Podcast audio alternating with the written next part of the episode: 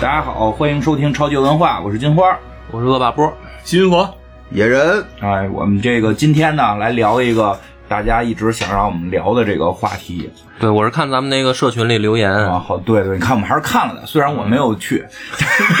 因为我那个设备不太行啊。这个我们还是看了的，就是要聊聊大航海。你一说要聊大航海，挺神奇的。我正好看到前两天有一新闻，啊，好像是说新的要网游要嗯网游大要航海公测了是吧？对，是看这个吗？啊，是网游吗？是网是网游不游，不看看我看说的是大航海什么什么威力加强版、对，但是他是说是《大航海二》的那个，就是剧情的延续，正统续作吧，正统续作，但是网但游是是网游了，网游了。其实之前不就出过大航海网游吗？但是不是光荣出的吧？是光荣授权的吧？那那就说不好了啊！它是后来授权出了好多东西，啊，反正之前也有这类游戏，但是我觉得都没有当时的单机好玩。单机啊，这回还是个网游啊，嗯都确定啊，网我游没好好看新闻。嗯确定网 游。确 定网游我觉得也可以试试，要是光荣自己正统续作，我觉得可以试试。不知道啊，这个以上的这你看我们这些资讯都是不确定的资讯， 因为都特别忙，都特别忙，改名叫不靠哦谱电台的。都都特别 忙，对吧？说录大航海，大家都特别兴致勃勃。结果刚才发现这个正要录呢，细菌佛拿出一本书 来，说没没没准备好呢，嗯就。现现学习补现补，就一会儿我们说话，他要开始翻书，嗯如果听见哗啦哗啦的声音，就是细菌佛在翻书。对，这个大航海时代应该都玩过吧？对这个对对您你们都玩过啊？玩过嗯玩我过，玩的是四代，啊，你呢？没玩过呀，你所以你看书所以是你拿本书，大众软件儿，先从攻略开不始是看，这个玩《大航海》时代的时候啊，我赶上我特别忙，我当时忙着这个铁路大亨哦啊，忙着成为这个中国的啊也是新真天佑。那会儿哈，真是好像觉得游戏特别多，然后好多都想玩，而且一玩都能花特长时间，对这种都对是。没时间，多样性。那会儿其实游戏还不在，隐形都差不多，也没有什么特高科技的这个这电影画质。嗯对然后就都是拼这个玩法题材。你说《铁路大亨》是我也玩过，《铁路大亨》后来还有什么什么模拟城市什么这类，嗯对吧？ 我那会儿特爱玩过山车大亨，光山大亨啊，好玩嗯啊，主自题公己建园的这都好玩，主题啊医我又院。又有又有要跑题的趋 势。没关系，你看野人我玩啊，当时我玩了几代啊？四代啊，我也玩了四代，都从四代玩嗯但的。是我最开始接触的是从二代还是三代，因为我是去我一应个该是三代，我我妈一同事他们家，就是他他们家孩子是我一哥，嗯就正玩呢。我说又是一哥，对，又有一哥就是说这是什么呀？我也看不懂。他说这嗯个特牛，这大航海时代，你看啊，就教我怎么玩儿，画面还特别好，就看着比当那个时代就特别好对了对，当时嗯嗯那个时代觉得特别不错，因为它有那种幻灯片儿机制嘛，就是那种进城市里的时候它是一个画面，对，嗯然后你那个打仗的时候是一个探索的时候是一个画面，那可能是三吧，那你说的这是四，四吧。你说是三，它有 RPG 的元素，哦，那我不记得，我就记得跟那儿看的，我觉得还行，嗯，就不是像素的呢，还是像素，就是他那个打仗的时候，就是外面探索的时候啊是像素的，嗯那就是四，那就是四，啊，人物不是人物，还有例会啊，是不是例会有？是你看也记肯不清，定不是四主，因为角是不是有四个？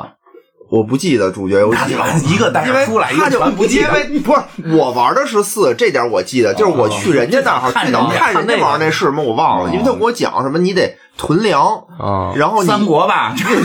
然后，然后你有你说，你看我现在要去探索，我我要找一宝物，然后你哦看我就找不着，我得赶紧走，要不然我就饿死在这儿了。那是那应该是二，应该是二。啊、然后反正跟我说村正妖刀，当然要找。哦，那那那那哦那，啊是吧嗯对了，说这是特别棒的一个武器，然后还给我偷摸给我看一眼什么的。偷摸给你看一为什么眼，要偷摸？把把被子给蒙蒙上，你俩在被窝里看《村正妖刀》。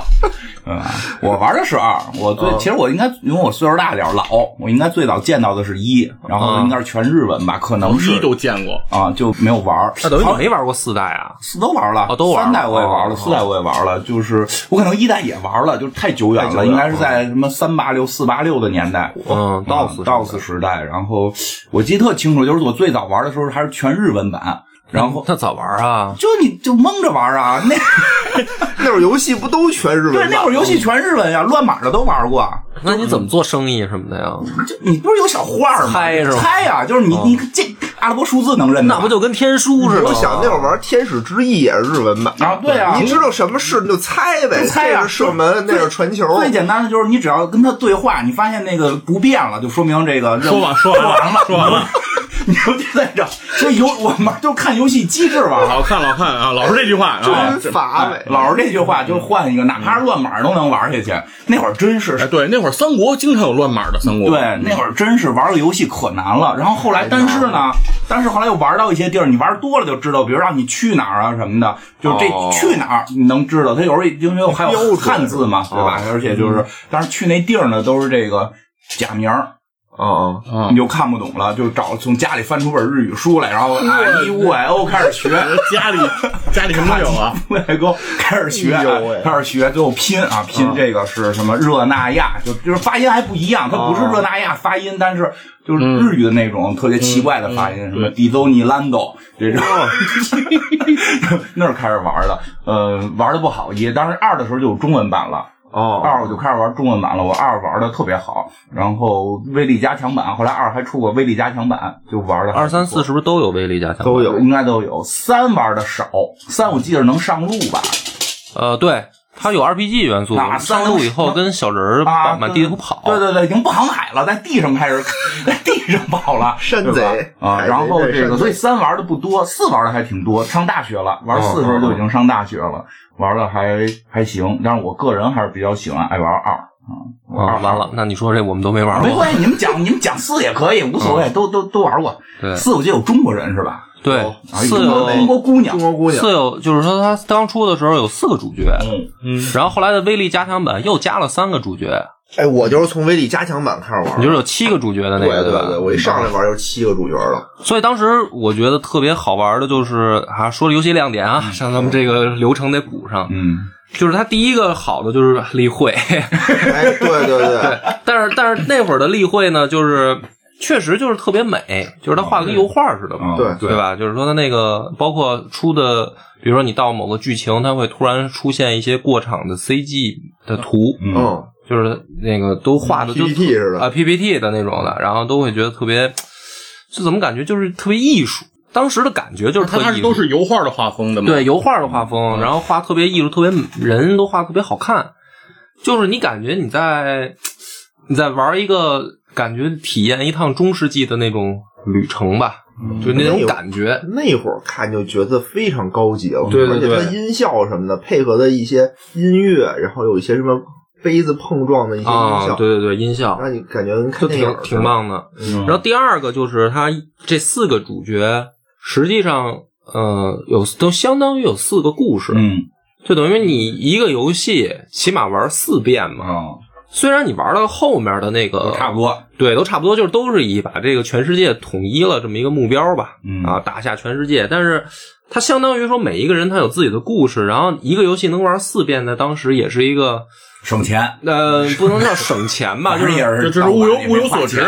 对 从。同学那儿考的当。然，因为玩的也是盗版嘛，嗯所以不就倒不存在说省钱的，但是就是感觉能花大量时间吧，啊，因就为是这游戏比较金玩儿。对金玩儿耽误学习，这可以玩意儿，嗯，然后就是它这个呃，怎么说呢，就就是那种探索整个世界的嗯世界观嘛。因为大航海时代肯定就是满世界做生意嘛，嗯，然后对它不像说之前你说都是玩三国，你打来打去还就是中国这点地儿，熟了，就是打三国打熟了，都知道哪儿有哪儿了。对。但是世啊不打世界了这是对整个世界的所有的什么港口嗯啊，然后你这个什么海啊，什么这些的，就是那会儿没有这种游戏吧，就是很少。就，就我反正我到现在基本就只有大航海。对，好像我到那那会儿我就没发现有其他游戏说是你整个在一个世界的范围内这么探索，所以就是感觉特别爽，因为你能看到好多不同的那种风土人情长知识，啊。长知识你到一个新的地方，然后它那个音乐的风格也变了，你到阿拉伯就是那种阿拉伯风格，然后到日本就是日本的风格，然后那个就是感觉特别啊，就是就是你像在这个周游世界那种感觉嘛。嗯，所以感觉特别好。然后后来威力加强版也是，它就加了新的三个主角，就是又丰富。等于我那个游戏好像前前后后我得打了十几次通关嘛，啊，就是一个从一个人开做一小破船开始，然后到最后这个统一全世界。嗯，所以这个游戏是一个特别金玩儿，就是而且它那画面，我觉得到现在也除了说那个像素海战过时了，但是它港口里的，其实你拿到现在来玩也不过时对原画嘛都 是。啊。我觉得现在的网页游戏也是这一套现现在网页游戏现了，在叫晨光，啊。晨光。然后现在网页游戏画的还不如人家好，不如不如我觉得啊，没有人家那个艺术范儿 了。啊大厂出品嘛，虽然我很有的有些那种色气满满的，我还是很很喜欢， 有点色气满满。对，但是没有艺术艺术氛 围。 反正其实我觉得大航海，尤其对于孩子来玩，我觉得还挺好的，啊就是这个这个真的长知识。他逗个例子，因为前两天我跟一朋友聊天儿，聊到这个这个一些这个国外的这个这个种族啊，一些民族上面的事儿，他就说，哎，最近有一电影，最近还是前一段儿有一电影，演的是这个牙买加的这个黑人原住民在什嗯么战争阶段特别想就是效忠自己的宗主国，呃因为宗主国都奴役他们嘛。但是你嗯说被奴役的人还向这个追寻宗主国，就聊这个事儿。嗯我说，但是你知道一个事儿吗？牙买加原住民不是黑人，嗯 牙买加原住民是印第安人。嗯啊，黑人实际上后来大航海给运过去的，嗯就是他完全对这个没概念，因为他不不知道牙买加在哪儿，啊，就是他对于整个世界就是，就我觉得这种很多啊，对，其实挺多的，并不是说并不是人好不好，但就是这段知识它实际缺一块儿。但是你说上学的时候，老师在上头讲，又不是主科，对吧？就是就根本听不进去。而且啊都安排在体育课之 后， 哎，对对对，地理课老安排在体育课之后，就是历史比地理好像都重要点儿似的。所以其实确实是，但是玩游戏呢，就还能弥补这些，对多少都知道。包括后来很多话题，包括其实。你因为因为那个游戏有一特好玩的是，不过就是你咱们如果就是说看一个地图，嗯，你就是看那个地图哦啊，给你讲这儿有季风什么，这儿这儿这儿有什么风暴什么的，就哦这么一讲，都是很多这个故事。但是等你玩的时候，有很多亲身的体会。比如说那个我那会儿我二记得比较清楚，就二的时候你想出地中海，然后想去这个中东，嗯，就根本去不了，到不了这个这个开普敦的，你就让他们大风给你刮没了。你过不了好望角， 过不了好望角， 说望个屁呀、就到那个到那个非洲一拐弯儿，那个非洲的上面西岸线一拐弯儿，你基本船就没了，然后就必须得去找什么特殊的这个这个一些游戏里的设定，让你去找一些特殊的装备，你带着，你才能够想法度过这个地方。其实就明白了，就慢慢就明白了。这块儿是是就是航海有多难，就是为什么这个包括港口的重要性，包括运河的重要性，那会儿就特别特别搓火，就是他妈的你都没粮了，然后你就是去探险，那叫奔着这个埃及去探险，去嗯抓找金字塔，最后都走到沟最里头了，他过不去了。我说这不是眼看着就到他妈中东了吗？怎么不让过去、啊？苏伊士运河啊，那会儿没有苏伊士运河 的， 就是你就会明白，后来你就会明白为什么在战争阶段苏伊士运河打成就是争端那么重要，就是有没有这个运河就代表着。有这运河，你就不用买那堆设备，然后什么去绕好望角。其实玩这游戏对这个世界地理确实还是有挺多的这个认知不同的。没错，我觉得我当时的世界地理，其实与其说是地理课，不如说是大航海时代教 的。因为地理课你没法代入，对，特别你难代你入。对啊，你那么多国家，然后什么在哪儿哪儿哪儿，然后长什么样儿什么的，这都是老师说嗯对，的。哦然后你而且就是你亲身体会会不不一样，因为这个游戏里边也是，这游戏里边就刚才野人说的是，它有一个粮食问题，它不是囤粮了，哦你囤粮感觉就是三国 了，就是你船啊不能带多少货，对对对就就那么多，你是装粮多还是装货装货多你全装了粮食，你不装货你白跑嘛，你不就是 纯纯消耗嘛？旅游去了啊！你要是装这个货多呢，然后粮少嗯你过两不找去，嗯你这对你你就必须得隔一段就靠岸，隔一段就靠岸。到那会儿你就会发现了，就是真的好多港口啊，好多岸的这个这个重要性跟这个呃天气对于整个航海的影响。比如去什么，因为我玩二的时候有一个人有一个角色，就是你可以选，我记得好像是意大利的一个角色，他的目标是，就是他最后想打通的目标是得把世界地图画出来。嗯，环球，必须不不是光环球，嗯，你他妈要把整个世界地图画出来，就过北冰洋的时候， 嗯，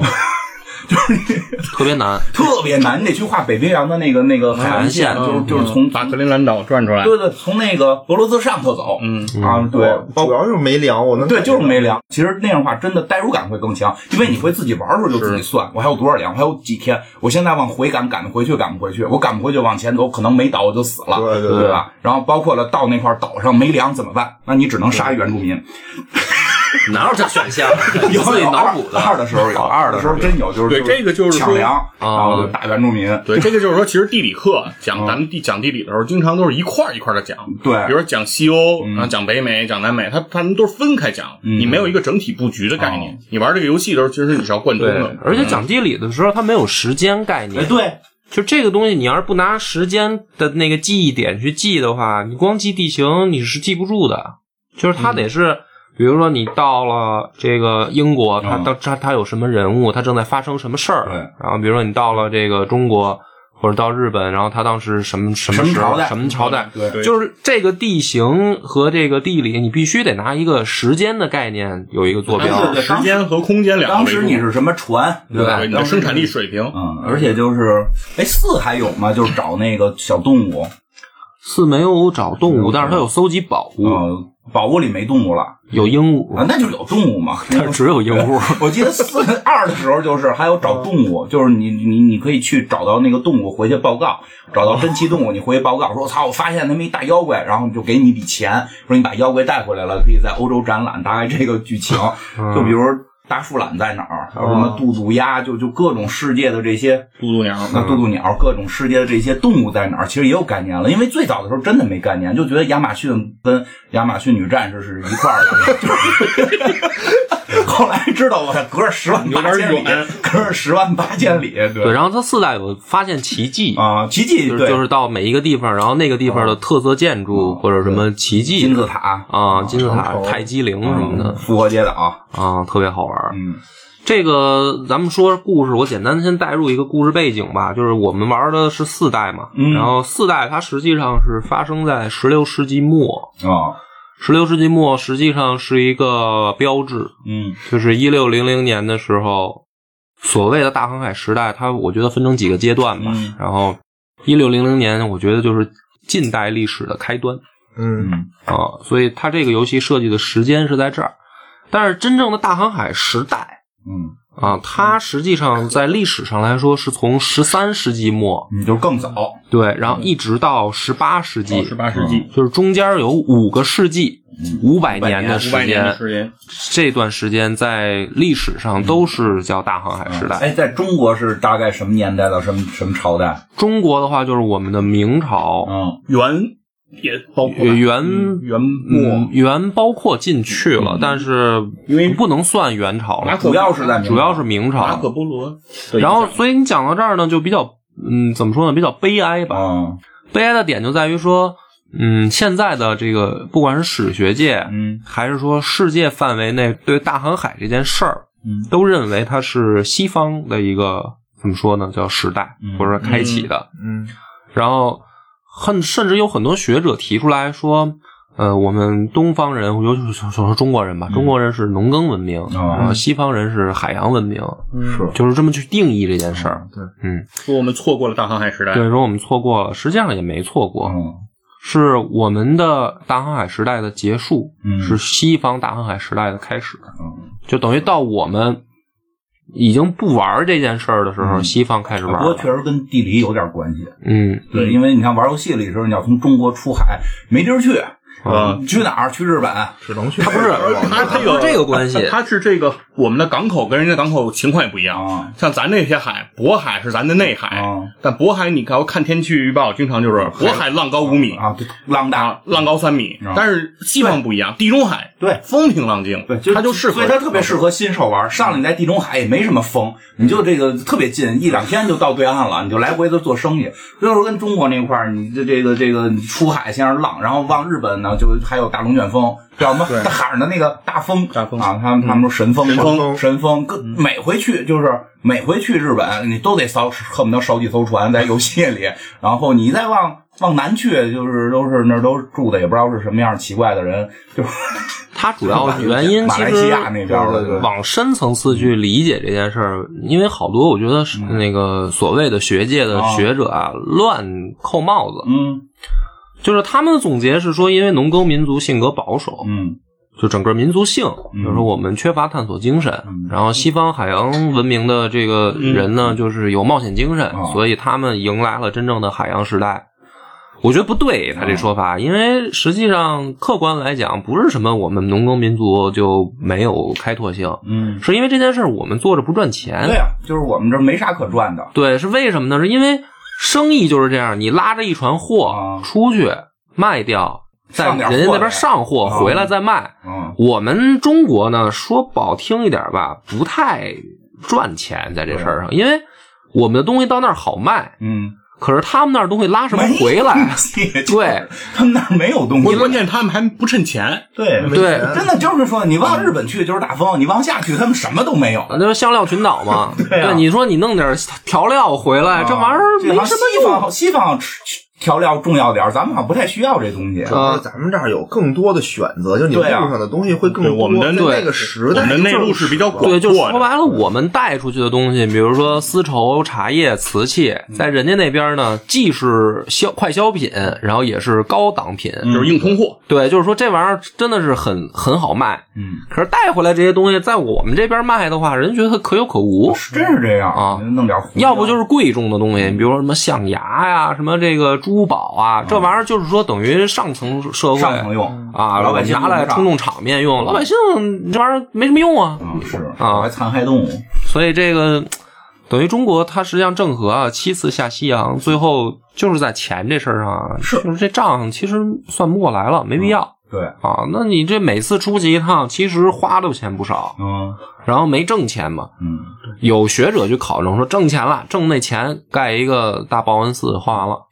反正挣不了太多。对，就是说你这玩意儿，你这生意做的，就是说白了赔本赚吆喝嗯。所其以实，咱们去那地儿好像连象牙都没有，没有啊，咱们连象牙都少。没有对，呃因为郑和是相当于到了等于对，就郑和最非洲远到了了非洲啊、嘛。那你要前面那些就是打宋朝开始，其实就出海做对啊生其实意，连象牙他都他们都啊都拿不着就是在东南亚一带嘛，都在东南亚不溜好达，做东南亚不好做生意啊。对，而且那个之前咱们哪集讲了，就是说白银外流嘛啊，呃其实也不是白银外流，就是钱币外流嗯，对，啊。那个我我好像讲过，我忘讲过了在讲过哪集节目里讲那了个那个那个汪直，啊。对，然后这个就导致说，我们中国实际上是在郑和下西洋的那个时间段，嗯我们的大航海时代就叫结束了。啊，对，然后就是说，这个事儿确实官方也好，民间也好，就觉得说，嗯，就是对，就是意思是跟精神可能关系不大。对对对，你跟一个地理的本身环境挣不挣钱这事儿有关系，对对吧？你说西方要是出去溜达一圈儿没挣钱回来，他们他们也就不航海了 不。干了。啊他他们也干不去干了屁呀、对，对啊你要是说这边挣钱，他妈什么农耕民族，地也不种了，我他妈也做生意去了，对不对啊？不对，所以我觉得学者乱扣帽所以子。所以你看，其实咱们会往西域发展的多嘛，嗯我们对那那边好，那边有生意做嘛，对，嗯，所以这个咱们就讲讲整个这个故事啊吧，当然大历航史海历史故事啊。西方这大航海咋回事啊？因为他这个游戏里边呢，四个主人公，我觉得他去选这四个主人公是有代表性的。嗯就是我想游戏公司可能是有它的这个怎么说呢，叫历史考量的。嗯，第一个是我最爱玩的是李华梅，嗯，啊就是一个中国女性，中国姑娘，一个一个穿旗袍的大美女，哦嗯，说是明朝人都爱玩明这个，朝人穿旗袍，啊，对，这漂亮这也不对。其实这个老外也是瞎他妈来啊，但是就是说它符合西方人对中国的想象，对，是吧？嗯，呃，不，虽然是日本人做的啊，但是说这个游戏它不是给中国人做的，对啊，对吧？迎合市场，啊，迎合市场嘛，符合对中国人的想象嘛。然后第二个，这个真正的主角实际上叫拉斐尔，啊，然后他是一个葡萄牙的小伙子，葡萄牙人，嗯，而且它是适合第一次玩大航海那个游戏的选择，嗯有，就比较是简单它比较简单啊。它一它从最基本的开始教你，就是拉斐尔真是从一小破船儿嗯，怎么操纵、怎么组船员开始，所以它适合新手。然后第三个是叫利露，嗯呃，利露是一个荷兰少女小姑娘，啊，这个也就很有代表性，就是荷兰人做生意啊。海上马车夫，对，然后第四个是一个瑞典海军的那个将军，啊，呃姓伯格斯统啊，他叫什么赫德拉姆，反正这个名字就是挺北欧的嗯啊，我他妈一直记不住他这名字。嗯这四个人都挺有代表性，是什么呢？呃，首先这个中国咱们就不用说了。就是说，你这游戏你要玩世界版图，嗯你东方肯定都有一个代表形象，对，对吧？然后其实明朝在这个大航海上来说，呃，水平也好，技术也好，其实在当时就是世界领先水平。是，嗯，啊，你像那我们的宝船能航行到非洲，这就说明问题了。嗯，所以他弄一个中国人形象。瑞典这个我猜啊，是因为北欧是老牌 海盗啊，就是祖上就臭不要脸抢劫，嗯所以他弄而一个且其实最早到达北美的嗯就是这维京海盗，啊，现在有这种说啊，法，它是比这个哥伦布要早一千年。千年所以算有传统吧，弄这么一个游戏主人公。嗯但是真正说跟大航海时代相关的是呃两个国家，一个是葡萄牙，嗯，一个是呃西班牙。哎呀，对，就这两个是真正就是开启大航海时代的两个国家。嗯，后来居上呢是一个荷兰嗯，所以这个人物的难度呢，就是拉斐尔，就是葡萄牙是最简单的，因为他从零开始教你。那仨为什么难呢？嗯就是瑞典那哥们儿跟这个李华梅是上来就有小弟，啊，哎有一些大船，也有舰队，就是你说恨不得上来就有两艘。所以你一上来，你要从这个开始的话，你可能新手玩家就会懵，就是不知道干嘛啊，不知道干嘛。我说这么多人，这么多这个家大业大的，他妈出去一趟吃的也多， 就是反正我当时第一次玩，我是觉得消费太高，我是想玩李化梅来了，可是我这不知道该怎么弄，嗯啊，所以我就没办法，逼得我回去先从葡萄牙开始玩儿。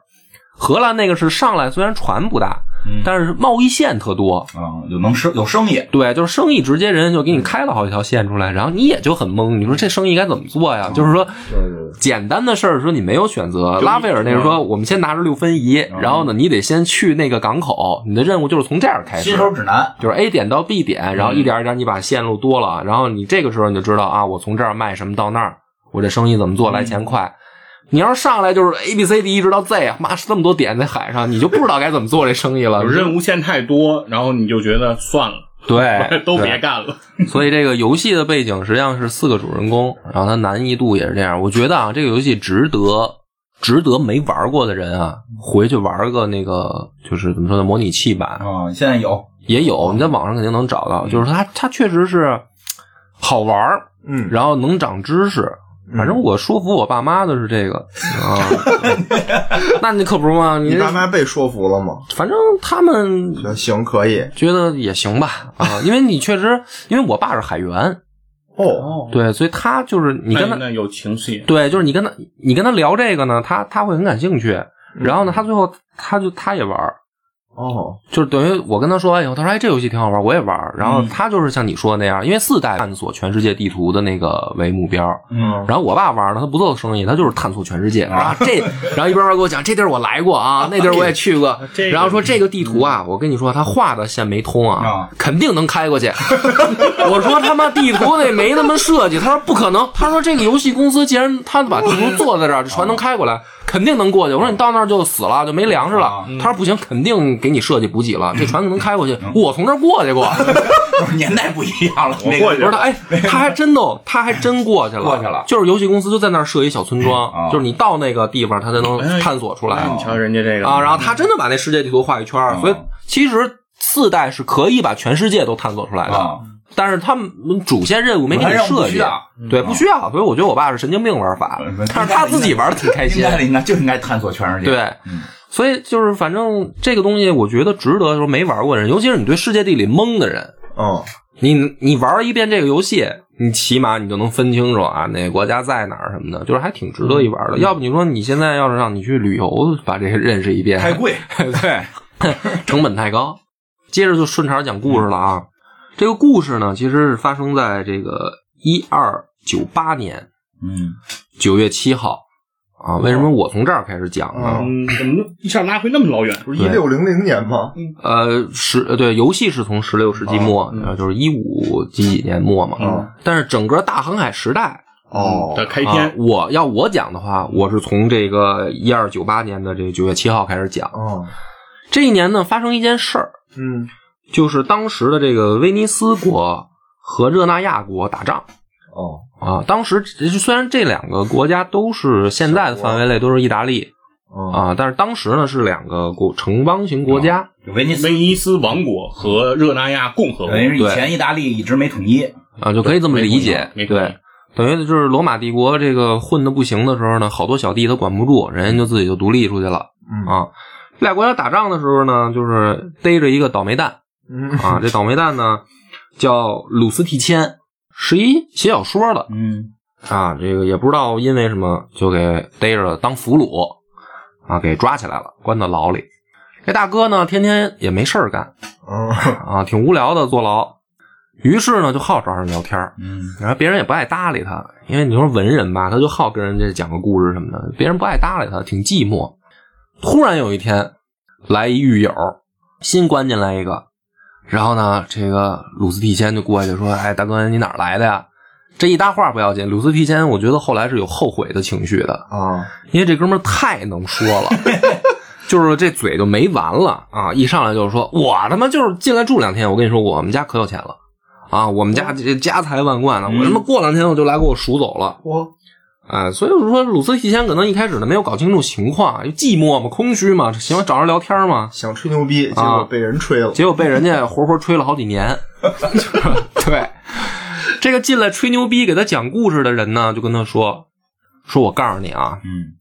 我呀去过遥远的东方，哦，我还在那儿当过官儿。哦说那遥远的东方有一个地儿啊，老有钱 了啊，黄金铺路，恨不得啊，山川美景，那那太人间仙境。嗯我说我就给你从头讲吧，我怎么去的，啊，叭叭叭就讲好几年讲好几年，啊，嗯，他们家还没给他赎出去。对，所以就说 是吹牛逼嘛，说出去以后啊都都都发明地砖了，都说。所以这个鲁斯提谦呢，他不是一作家吗？他这听越听越觉得啊，真好玩儿有意思啊！啊，东方这么多事儿啊，哇，太好了！我给你写下来吧。写下来的这个就后来成书了，嗯，嗯就是《马可波罗游记哦》。给他吹牛逼这大哥呢，就是马可波罗本人我啊。那然后呢，书出来以后，在当时流传到欧洲以后啊，嗯就引起了一些小小的这个反响啊。哦，说真能吹牛逼啊，哦说不是一上来说哎呦真好这家都不信。都不信他不信是什么呢？就是说这个叫马可波罗的，就是一口炮，哦我们不相信你去过。哦但是这本书里面记载的内容呢，有一些啊，他们还是引起了好奇，嗯就是说。他虽然没去过啊，可能他他妈这样听一耳朵，那儿听一耳朵的，被他编的。他说都是我自己经历的，但是呢，如果东方要是没有这么一个美好的国家，那这些东西也就编不出来嘛，因为啊很多很多东西很细致哦 对它有些细节啊抠的非常细，啊，有好多细非节。常的明明确。比如说啊，说这个遥远的东方有一个大汗，因嗯为正好是咱们元朝，元朝其实说的就是忽必烈。说嗯哦大汗啊，每天有六个姑娘嗯，陪他睡觉，在床上各种开心洗地挺好。啊，三看天见吧这对，三天一换。哎，因为马可波罗说他当过这个元朝的官儿，对他他跟啊哦他见见过忽必烈，烈，他说，嗯他说三天一换，轮一年，不带重样的。这姑娘，哇，当时的这个欧洲人一听，太牛逼了。贫穷真的限制了我我们的想象力啊，真是限制我们想象力了。说豆浆的事儿呢，还啊，你说我听了我也羡慕。你要这样，我也我也去元朝，我当个起居起居郎去了，你知道吧？啊你就看就行我就看行，实在不行我当太监，我也得进去看看。 你你这一生能见多少女的，你对吧？能活得出去你就到现在为止，咱们互联网这么发达，我天天迅雷不停，我也我也到不了这频率吧？ 一天六个，一天六个，三天一换。所以马可波罗他描述的这好多形象吧，就是引起了这个欧洲人啊对东方的遐想。哦加上其实大家现在也都知道，就是因为史学界是存在这样争议的，就是马可波罗到底来没来过？不知道对，就是这里头为什么呢？是说这个细节写的非常细，有些东西也符合，嗯，但是他确实他有些东西他也没说，他没说。啊嗯他最重要的没说什么呢？他没说中国人吃饭用筷子，人大韩也不用筷子呀。啊、对，但是蒙古人确实也不用筷子，但是然后也没有长也城，有相当多的人用啊，对，然后没没但确大实没韩写大韩那会儿应该还没过长城呢。过肯定过过了，不是，就是元朝说嘛，呃，现在的人去考证啊，找出好多证据，啊就是说，这老外来中国肯定会注意到的事儿，他反而不提对对，啊。但是他又说了好多细节，他还说他去过什么南方，去过云南，哦那没去人没过有动，人没请他吃饭，可能饿着来着，可能不是啊他可能都是蒙古官员请着，这吃的都是这个手手手抓手抓手抓肉吃的都是，对嗨，没见过人觉得不新鲜。手抓好几年，啊，对，然后在这种情况下呢，反正就是说啊，给欧洲人留下一个美好的印象哦啊，就是说，反正马可波罗小子去没去过不好说，嗯但是呢，东方可能真有这么一国家。嗯然后呢，这个事儿就发生了一个变化，就是实际上当时奥斯曼土耳其帝国崛起了，崛起以后呢，就把陆路控制住了啊，过不去了。啊。实际上，我们从唐朝开始，嗯，然后一直到元朝，东方的这个贸易网络很发达有啊，就我们有丝绸之路嘛。亚欧之间地质其实是有贸易往来的，所以呢，也不是说光信马可波罗那本书，哦他们也知道有丝绸啊、有茶叶，也知道这是东方传来的，只不过没人去过嘛，嗯都是因为阿拉伯人这么或者波斯人这么倒手运进来的。嗯，所以奥斯曼土耳其帝国一崛起呢，他把这个商路整个控制住了。然后呢，这些穆斯林呢，跟跟这个天主教呢又不对付，啊，就是互相视对方为异教徒嘛。嗯然后十字军东征嘛，所以我也不跟你做生意了。啊，这帮欧洲人呢，就在欧洲就憋着呀，就是说，操，怎么弄啊？这路上咱也好长时间没喝茶了，没喝茶他们都死了，啊让他们吃肉得解太腻腻了，受不了了，说怎么办呀？这个，哎，所以说这个开端啊，一直是到一四八八年，啊嗯，腻了二百对年他，这个奥斯曼土耳其，它当时发生了一个特别重要的事儿，嗯，就是东罗马帝国的覆灭，啊对，拜占庭帝国覆灭了，对君士坦丁堡就是现在的伊斯坦布尔啊被土奥斯曼土耳其给攻占了。轰炸了，攻占之后呢，这条商路的控制权就完全到了奥斯曼土耳其手里了。嗯，这条贸易线没断，还可以走，还可以走，但是关税嗯加了提，升了百分之一千啊，就是提了十倍。嗯这不是什么对抢钱吗？对就是变相不让你那就什哦么是不让抢钱你过，呗嗯对，就不让你过，这条山就完全被他控制了。所以说，这帮欧洲人就觉得，我再走这条路去做生意，我根本赚不回来钱了。嗯对对，所以没办法，我必须开辟新航路。嗯，所以在这个欧洲众多国家里面，我刚才说一四八八年是另一个开端啊，咱们还得讲一个由头。在这么多欧洲国家里面，最先开始想这个事儿的是谁呢？是葡萄牙。嗯葡萄牙是咋回事呢？大家现在去看地图，因为玩过大航海时代的就都知道，嗯它被西班牙三面包着，嗯，然后呢，外面就是海，啊，所以呢，在这种地缘环境下他在呢，欧洲大陆的最西端，对止于此，还始于斯。啊，就是说你也路上你也发展不出去，嗯你怎么着，你你又打不过西班牙，啊，对吧？海对岸呢就是穆斯林啊，所以这个葡萄牙呢很很憋屈嗯啊。在这种情况下呢，一四一五年，葡萄牙出了个能人嗯啊，这个人在历史上叫亨利王子，本名呢叫唐阿方索恩里克啊，他确实是葡萄牙的这个王族。这个小伙子二十一岁的时候，啊带着士兵突袭了北非的摩尔人，嗯，然后把当时的一个重要据点叫休达给打下来了，嗯哦，实际上就是现在的摩洛哥啊的一个地儿啊，呃，去那儿这抽一闷棍，本来可能就是想着抢点东西，因为他等于被完全封锁，葡萄牙他等于出不去，啊海陆陆路都没地儿，对，所以大家去看那个地图，因为我去摩洛哥就去看嘛，你确实就隔着海就能看见西班牙，嗯就是他那个直布罗陀海峡那块儿就非常接近，对，很巧，对，所以这个亨利王子呢，去抽了一闷棍以后，就抓了当地的穆斯林啊，得到一个消息，说我告诉你啊，穿过这个大沙漠，东边还有一国家，嗯，那比我们富多了。国啊好兄弟，啊，那当时那这边什么黄金香料取取之不竭，用之不尽。 嗯要我我就问你怎么不去？我们就是从那边来的呀，我们老祖宗是从那边来的呀。啊，这个我觉得呢，穆斯林没憋好屁，啊就是想让你他妈走沙漠，饿死你哦你小丫挺的啊！但是呢，亨利王子呢就想说，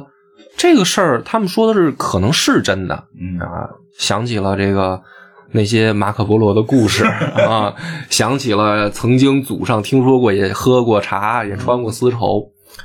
那他就觉得说，那这个事儿现在反正奥斯曼土耳其那边咱是过不去了， 嗯这边如果有机会的话，咱可以试试。而且反正我把这个港口打通了，嗯，我现在可以出海，我路上走不了，我就出海呗。对，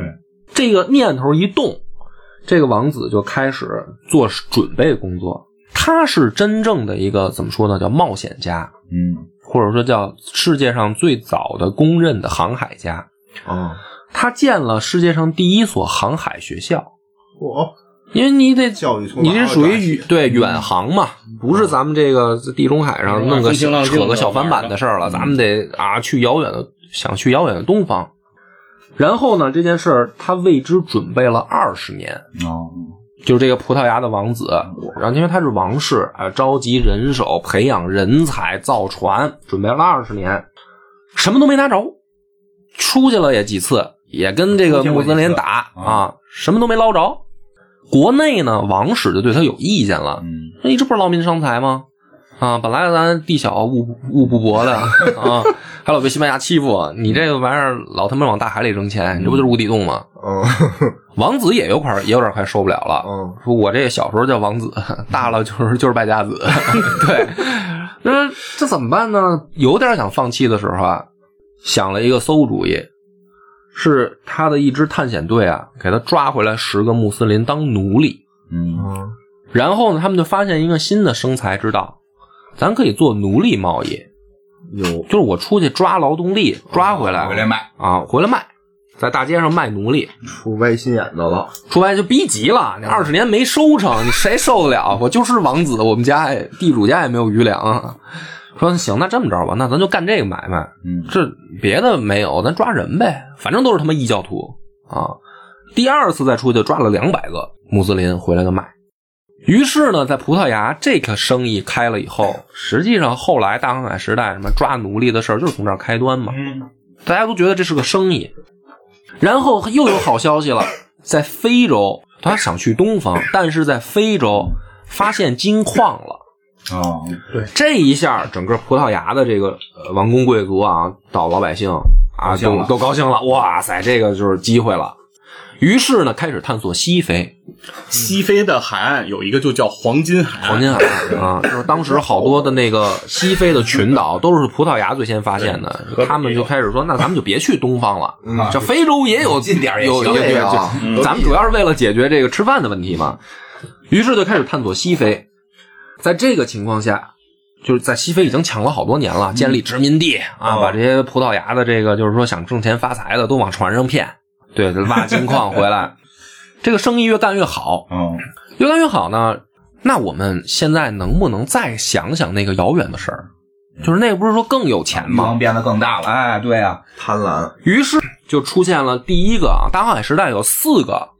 最著名的航海家，考试有有这题目，对历史课还是，对啊，迪亚士、嗯哥伦布、达伽马嗯和那个麦哲伦，嗯嗯，就是四个大航海时代最最著名的航海家。当然还有别的啊，后来的什么库克船长啊，什么这些也有，但是我认为最重要的是这四个，因为他们四个发现了呃足以改变历史的这个转折点。先说第一个呢，就是这个迪亚士，他就是葡萄牙人，他不是就说咱们葡萄牙当年有一个美好的梦想，想去遥远的东方看看吗？嗯能不能实现呢？往东边走呢不一定，因为反正也他妈穆斯林控制的国家，想往东去得先别往东走，危险太大啊！这不是西非咱们也趟了这么多年了吗？能不能从西非绕行到东绕方？过去，他是这么一个想法。于是呢，这个筹集资金啊，得到王室支持，就出航了。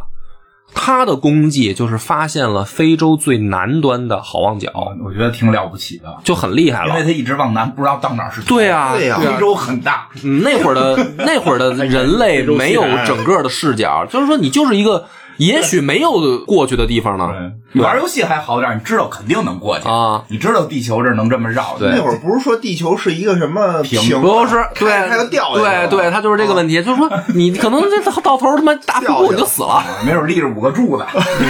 对啊，我提了字儿再回来，对吧？这个确实是因为太非洲非洲太大了，对，一直往南开，你想一直往南你开想，奔东去，结果一直往南开，嗯，哎呀，哎，那他开到好望角，他就回来了是吗？对，他就回来了，因为他就发现说到好望角再过去以后还有海能航行，嗯因为那会儿的人呢，他也不是说，首先他的船也没那么牛逼，哦啊，航海技术也没那么发达，它的航行还是得沿着海岸线。对你离海岸线太远了，进大海了，他妈的死屁的了，嗯就是哦啊。所以他说到好望角以后呢，发现还有大海，还能沿着海岸线，等于又往北去了嘛，就等于火火开始往那边走了。对对对对那这个就明白了，就是说，那这是能有绕有能绕的，就是非洲是有尽头的啊。嗯哦，这是他的功绩。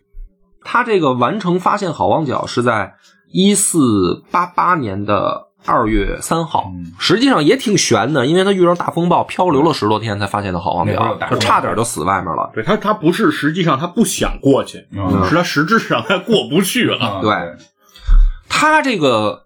远航做到以后呢，下一个葡萄牙人就是达伽马，嗯，就等于接力棒嘛。说既然你发现了非洲是有尽头的，嗯那我能不能把船直接开到遥远的东方？嗯，绕去，哎，于是呢，达伽马做到了，他是真正把船开到了印度。哦，他就是从大西洋使真正驶进了印度洋。对，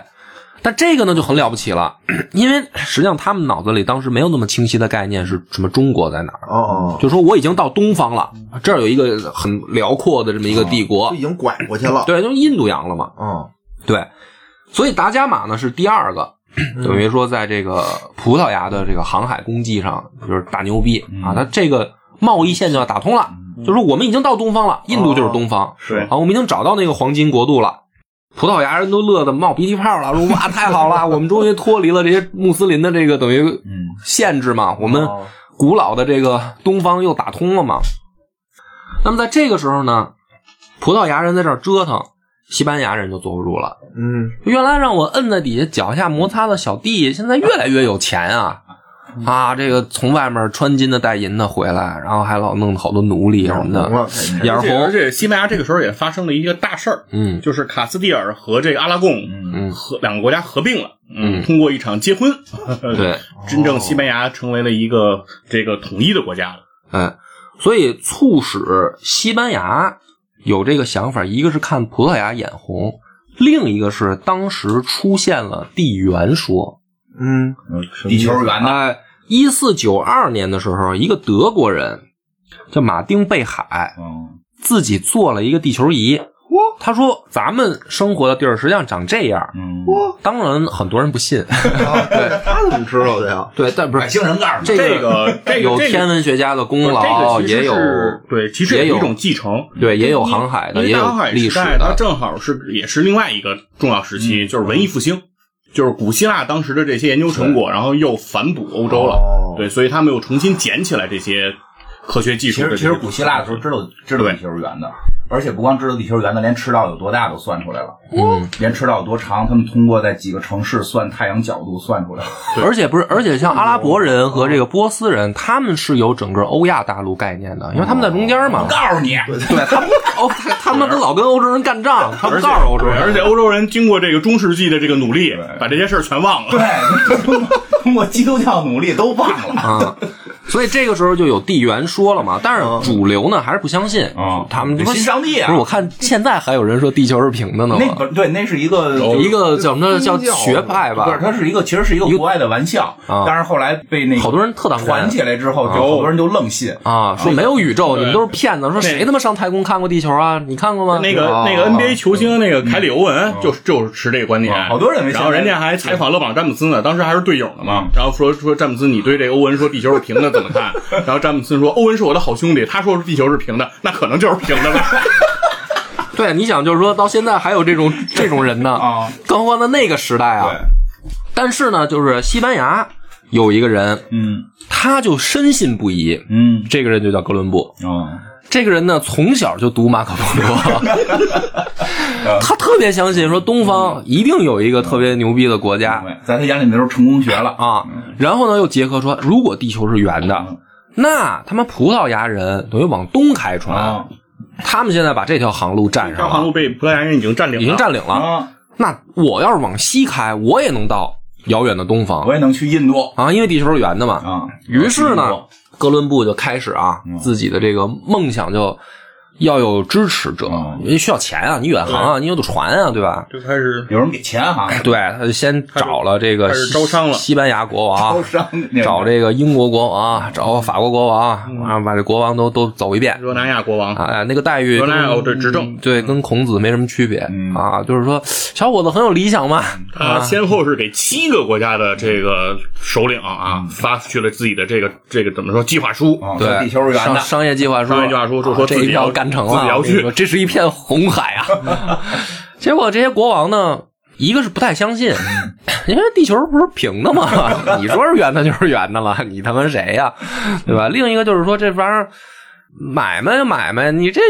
有没有谱啊？我这钱没准打水漂了，对你这不是一小数啊，嗯风险投资，是嗯吧风险投资啊。所以呢，哥伦布呢，它有一个好处，它这个一个是有韧性嗯，啊，它认定的东西，它它就非得撞南墙。嗯，另一个呢，他特别能忽悠，你说从小看马可波罗嘛，你说这个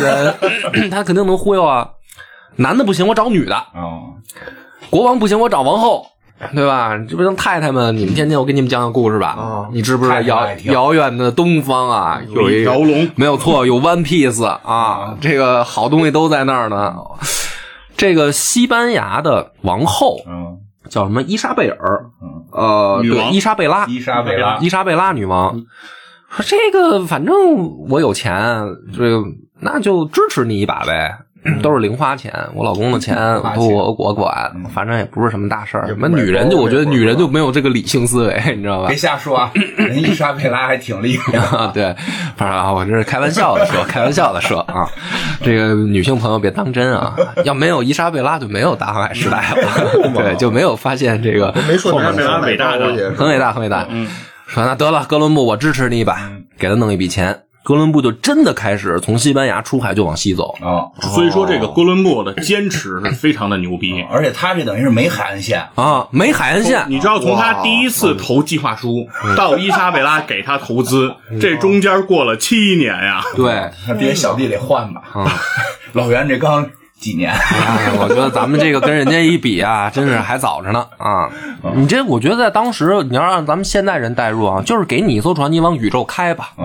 哦，是吧？就是就差不多那个 对概刚才念你说宇宙是圆的， 嗯，我往一个地儿开能开能回来开回来，啊，开死了，开死了，大部分人都是觉得死了。当时他们也是这么看哥伦布啊的，真是没海岸线，就死定啊了。不是，你就别说他有海岸线，就这事儿啊，它本身在现在来说嗯啊也是一个挺危险的事对儿。啊，大海是是是你这这家伙一个船，你是不是多大的船？到真的说大洋中间，那都跟小舢板似的，你可能就从来没有人之前从来没有人想过我们还能往西开，对啊。而且他那会儿还是木质帆基船，基督教文明没人想过，嗯人家维京都去完了， 维京虎，对 有奥丁保佑怎么都行。啊所以呢，这个哥伦布呢，他就真的啊登陆了这个新大陆。嗯，真去了，哥伦布第一眼看到新大陆的时候说：“行了，我他妈到印度了。”地球是圆的，地球我绝逼是圆的，这不是大陆吗？这就是印度啊！啊，特高兴，弄点儿那个当地的这个土特产，就回国了。我发现印度了啊！不是没读，然后这个西班牙的这个王室也很高兴啊，啊，哎呀，成了，成了这事儿！哎，没想到这么点儿投回资来了，回报了，回来了啊！，从印度带回来新航线啊，咱们也能像葡萄牙那样往家带东西了，嗯对吧？而且哥伦布呢，好吹牛逼啊，他弄一小箱子，里面装了好多那个金子，嗯金子他说这个就是我在新大陆带回来的，嗯，说那儿拿脚搓搓，到处都是黄金，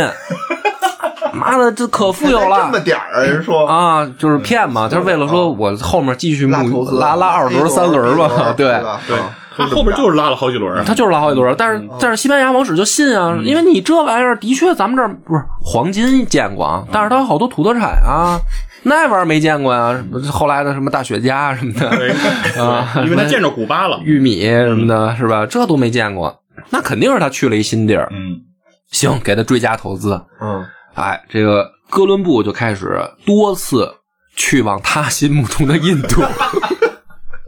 他一直就认为那这是个印度，这个观念啊，他至死不渝。他到死他都认为那是印度。他是这个美洲的这个发，算是第一个发现者。对但是美洲这个名字叫 America，对这个亚美利加这个名字不是以哥伦布命名了，那个那个州不叫那个哥伦布，叫亚美利加，就是因为对他至死就认为那个地儿是印度，对所以他所以告诉说他把那地儿是一五零一年，嗯啊嗯一个意大利人啊叫亚美利哥，嗯哦，他呢说自己去了新大陆，在东海岸线上进行了严格的考察。哦，他得出了一个结论：这儿他妈不是印度。 说，既然这儿不是印度，是一片新的地儿，我决定以我的名字来给这儿命名。哦，所以啊叫 American 是这么命名对所以它的，是这么命名它是它是人名儿，对要。不然所以我觉得美国现在应该叫哥伦布，就是哥伦布这个傻逼以为自己到印度 了。所以哥伦布从此命名当地的人叫印第安人，哦就跟印啊对印度哦那个印地就是一个词儿嘛。就是对，完全发音一样嘛。对，所以他就是因为他至死都是这样认为的。对，然后这会儿呢，西班牙就嘚瑟起来了、嗯啊，说咱们也发现了印度啊，咱们也做生意。哎，我感觉好像老没人家做生意带回来的东西多呢，哎 就是这个。怎么人家带回来那些玩意儿我们都没发现呢？说这印度看来是太大了因为哥伦布天天问人家带我去中国，嗯带我去日本，嗯啊！当地人不知道。当当当地这帮印这帮印第安土著说他妈是什么地儿啊？我们也没听说过呀。于是呢，这个等于哥伦布到死，但是他是很重要的大航海时代的第三位航海家。对，啊但是哥伦布也是干了一个非常重要的事嗯儿，跟刚才其实那个波尔讲的那个呃葡萄牙的国王王子嗯是一样的，对他也是没有黄金往回带，但他带什么呢？他也带人，嗯就带人把嘛，这个印第印第安印人第安人的抓回来当奴隶对往这儿送，就开始贩卖人口了。哦，这个时候呢，等于西班牙跟葡萄牙俩人就开始吵架，嗯，吵什么呢？谁发现的是印度？不是 这个不用吵，他们都认为都是印度啊。 他们吵什么呢？就是说这咱们怎么分，嗯，这世界怎么分？你说这帮这帮小小逼帮崽啥子就是啥也没干，啥没干，就是说你弄印度，我弄的美美洲这儿，好像是咋分以为是一个地儿，啊以为一个地儿说咱们怎么分啊？对，因为他们是最先开始搞殖民嘛，殖民完以后这个地儿归谁？哦就那这个事儿那会儿，其他欧洲国家，什么英国啊，什么这个什么法国啊，他们还都跟土鳖似的呢。啊，哦，就等于你们就是等于已经去过火星了啊，我们这还飞不出地球呢。他们俩吵啊，就说怎么分呢？教皇呢出来劝架。这教皇呢，这煽阴风点鬼火的是教皇，因为教皇一开始啊，就是说，哎呀，这个东方挺富有的，他妈我也没去过呀，反正都是异教徒。这样吧，欧洲各国你们谁啊去打下了异教徒的国家，那地儿就归你了。哦，教皇先煽的阴风，点的鬼火。嗯这会儿呢，这俩小兄弟就来了，说我们都发现了，我们可不可以打呀、这嗯是打下来算不算我们的呀？教皇说：“那这么着，咱画条线吧，就嗯等于把地球一分为二了。 哦，呃就是说，就是找了一条经线，对，找了一条经线，这以东都归葡萄牙，这以西都归西班牙，这是不狂大手笔啊，大手笔哦这条啊经线就叫教皇子午线。啊，可他妈狂了！这个时候呢，等于葡萄牙就反过味儿来了，说：如果地球真的是圆的，那么我们可不可以一个全球航行？哦，嗯因为他们总觉得教皇不公平，怎么不公平呢？他是这样：我们往东航行啊，我们到印度，我们知道东边还有；嗯他们往西航行到印度以后，西边都是大陆；我们到了东边以后，慢都是海。嗯它是大陆，它大陆多少是个尽头啊？嗯，所以这么画不公平啊！对我们这老觉得海没用，对我们对海上又没什么东西可拿，对啊，它那大陆万一特别老大呢，比咱是挺大咱两三个欧洲这么大怎么办呀？就是葡萄牙这个小心眼儿啊，都用在这上了，说他妈这要不公平怎么办？嗯于是呢，他们就有了一个新的想法，说啊，既然是圆的嘛，嗯嗯既然它证明是圆的，咱做一次全球航行，哦，就是我要转一圈儿，然后咱们再重新定一他妈最公平的。啊，其实这航行也是经济利益啊，对呀、啊，就是为了分，对，就是为了分赃嘛，分账啊。所以呢，最后这个大航海时代的这个第四位大航海家就出来了，嗯，就是麦哲伦。嗯，麦哲伦呢，其实也是个苦孩子，苦孩子真特苦，真哦是不是苦孩子干不了这个，啊从小呢，谁没事拿命出去对那什么对的，，进皇宫打杂，宫廷服务员，后来呢又给扔到战场上。他是真正在马六甲打过仗，就是他实际上已经到了这去个过亚洲嗯了。他在马六甲打过仗，还折条腿。所以为什么现在好多船长都是独腿？嗯，啊，四大航海家之一是哦一瘸子啊啊打自己入行之前先打断了，啊！啊，打断了以后呢，嗯年纪也不大，嗯然后呢，工资待遇也不高，而且他妈因公负伤啊，就找这个国王，嗯找这葡萄牙国王说：“陛下，你看我能不能提前领退休金啊？嗯我这个腿也是为了国家，对吧？”嗯葡萄牙国王为祖说：“国流过血，对啊，说你他妈打哪儿来，你给我回哪儿 去，我不不管你这个，断腿多了都找我要钱怎么办呀？这麦哲伦一看说这怎么办呀？哎呀，没辙，说干脆啊，我也去过东方，嗯反正我打工也是打工，我不他妈不行我创业呗，嗯，我来一次远航，嗯，我把地球绕一圈行不行？哦，就也拿出，因为这不是有珠玉在前吗？那会儿也是创业热潮，只要说这个创业，就有人对嗯就就有人给钱。钱，就对啊，哎我在也那个时代，可能真的就是大航海这个事儿，就跟互联网创业应该是一个感觉。那那肯定有那种就是拿了钱最后没出海的，那国王就得收拾你了。跑啊，跑到别的地儿去，或者说我们出去了，那不就出海了吗？我觉得不回来了不那回来那不就是实现自己承诺？那不就是出海了吗？没绕圈儿去呀，说是绕 圈就是儿就是拿着钱去了对，别的地儿出去了以藏后起来不回来的，我觉得也有的是肯。定说肯定多，这都是共通的。你也不知道他是真不回来还是死半路。反正写 PPT 反就正出去这呗。个麦哲伦呢，就是开始就拿着这个商业策划书，也是游说去西班牙了。葡萄牙没人接他这茬儿，嗯好像是这国王还挺欠，说你走的时候你千万别跟人说你是葡萄牙人，忒丢 人，丢不起这人，跟二逼似的。麦哲伦说行，我不说了，不完了吗？到西班牙，到西班牙以后呢，人家也不相信他，嗯说怎么办呢？哎呀，不行，还是把自己身份暴露了吧，嗯找找老乡儿。嗯 说我是葡萄牙人，看有没有老乡帮我，还真找着一个。嗯说当地有一将军是葡萄牙人，混的还不错，找老乡去了。说你看能不能给我找个差事？说行，我这儿缺一家教，给我闺女当家教来这吧。距离全球航行有点远呀。 嗯是啊， 这个离他的梦想很远，但是得先吃饭，一瘸子，对你对想嗯对，工作不错，得先当老师对，啊，先当老师。然后就是就是跟他女儿就结婚了，你说这老师当的， 就是家教就把学生给嗯娶了，点儿 AVI 啊、对对然后老丈杆子一看说：“那我就支持你一把嗯，你到底有没有什么梦想？你现在跟我好好说说啊！说我想我想航海，嗯我你得给我找关系，你给我弄钱来，我得航海。”就这么着，麦哲伦开始了自己的航海。但是呢，实际上麦哲伦航海就是到一半儿的时候他就死了。哦，嗯然后呢，他的这个二副副官、嗯真的完成了这个船长的呃怎么说呢的目标，嗯，实际上是他的副官把船又开回来了，绕了一圈儿，绕了一圈儿，这是第一次人类啊完成环球航行完成环球航行，所以他是四大航海家的这个之一，他最后一个。那这样的情况下呢，地球到底是怎么回事儿？实际上在欧洲人的这个视野里面就就清楚了。真是圆的。啊，就是路飞完成了伟大航路了这个概念，你知道吧？所以呢，从这时候开始呢，大航海时代迎来了一个高峰嗯啊，就是到底我们去哪儿做什么生意啊？美洲能抢奴隶也好，非洲抢奴隶也好，而且美洲确实后来也发现了金矿，嗯嗯而且还有好多银矿。嗯然后这些东西呢，随着他们的航路开辟，解决了一个很重要的问题，就是中国人没解决的问题。中国人是咱们的东西拿出去卖了，咱没有东西回来啊。对啊，西方人发现，真的遥远的东方啊，实际上缺贵金属。嗯就他们后来发现中国了，也发现日本了嗯啊，也发现香料群岛了，就是现在的所谓的这个哦东南亚东南亚嘛东南亚一啊，什么地方产什么，他们都搞清楚了。然后正好呢是这个东方特别缺贵金属，因为咱们国家本身又不产那个金银，嗯嗯就是都是用铜钱儿。嗯他们那边呢相反是说银币啊不如金币那么好使，就是银币大量的没用，嗯正好拿银币去东方换这些香料、茶叶、丝绸、瓷器，往回来卖，卖了以后再拿银币去换，因为他们主要还是使金币嗯啊。这样的情况下，大航海时代迎来了真正的高峰。咱们时间有限呢，今天就只讲大航海时代的这个等于说前半段，好，后半段开始呢，实际上就更精彩嗯。为什么更精彩呢？打了，就开始打了。哎呦，我结束结束在哪儿呢？嗯，就是说，十六世纪末、嗯十七世纪初，嗯有一个臭不要脸的国家嗯叫英国啊，啊，英国呢晚了，嗯，没赶上，没赶哦上大航海时代最风风火火，人家远航的时候，他们跟土鳖似的，嗯没赶上，他们就想说咱咋办呢？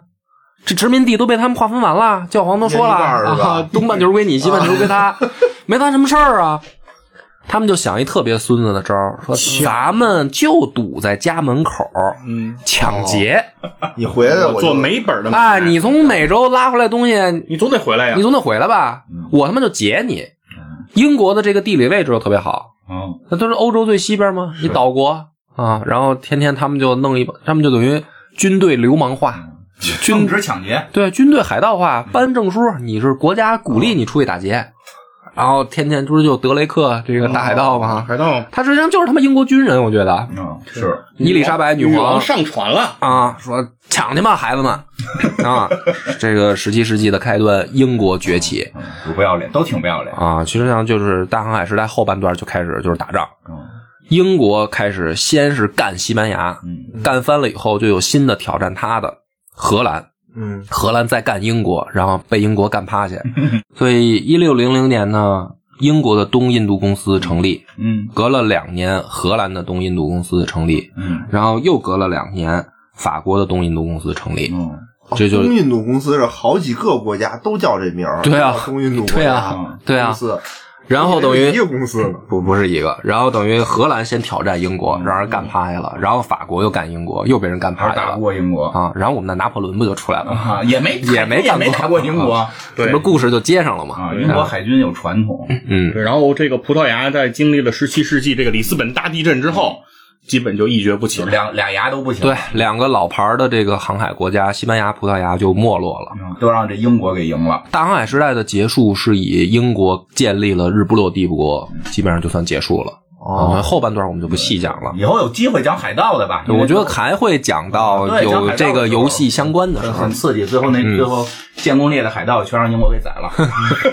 臭不不是要那脸那的，俩国家不是说说说好了东半球归我，西半球 打不归过咱打不过人家啊呀。 你打不过有什么用啊？这我给你讲 讲啊，在海上打仗啊，就跟赌博一样。啊，首先它有什么区别呢？你在陆地上打啊，嗯，你依托我们的这个地形，对，有国境线的概念，你有补给线的概念，依托地形，咱们建堡垒也好，建城堡也好，屯兵也好，啊，某种情况下呢，你的国力决定了你的范围，